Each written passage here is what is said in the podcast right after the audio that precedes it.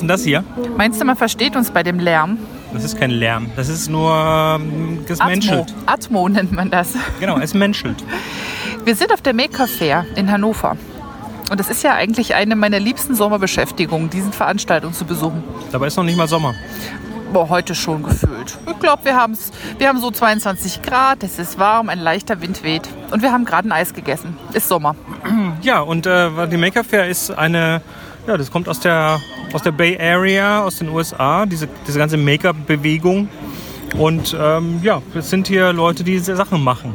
Genau, ich glaube, ein bisschen angestachelt hat das, glaube ich, der, der Herr, der das Make-Magazin herausgebracht hat. Ja, ich glaube, auf den gehen auch die äh, Events zurück. Ja, und hier wird, hier wird sehr, sehr viel gemacht. Ähm, was habe ich denn alles gesehen, was gemacht wird? Also am witzigsten fand ich ja die Barbie-Abrisskugel.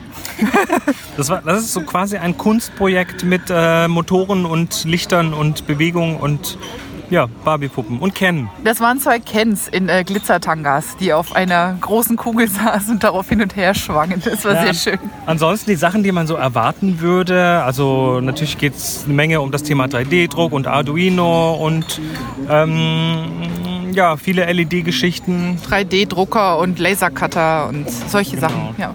Aber eben zwischendrin auch so diverse Kunstprojekte und Performances von irgendwelchen ähm, äh, Steam, Steampunk-artigen Sachen mit äh, singenden Tesla-Spulen und großen geschweißten Fischen mit Leuten, die da Musik machen und eine Performance abliefern in Kostümen, bisschen Cosplay, was hier unterwegs ist und ja, äh, es ist ein sehr lebendiger Event. Absolut. Und ähm, es sind auch ein paar textile Sachen da, allerdings nicht so viel zum selber machen. Also es stehen, steht ein Stand, da werden, werden Sachen bestickt mit einer, ich glaube, gemoddeten Husqvarna Viking-Maschine und so ein bisschen so Sch- Stände, wo man auch Stoffe kaufen kann. Und ein, eine Sache fand ich interessant, das war eine äh, Kleidungsrecycling-Aktion von Kinderklamotten, die dann, wo dann alte, alte äh, Erwachsenenkleidung zerschnitten sozusagen refashioned wurde zur Kinderkleidung.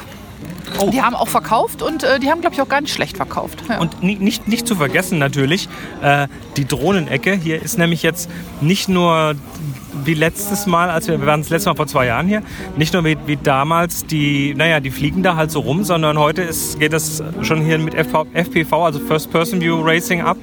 Also mit, mit Renndrohnen quasi, wilde Rennhummeln. Ja, die ähm, fliegen dann manchmal, also ich habe an einer Stelle gestanden, da sind sie mir so knapp am Kopf vorbeigeflogen, hinterm Zaun, dass es schon ganz schön in den Ohren gedröhnt hat. Das ist sehr, sehr beeindruckend. Also der Typ, der die fliegt, der weiß, der weiß echt, wie es geht. Sehr, sehr.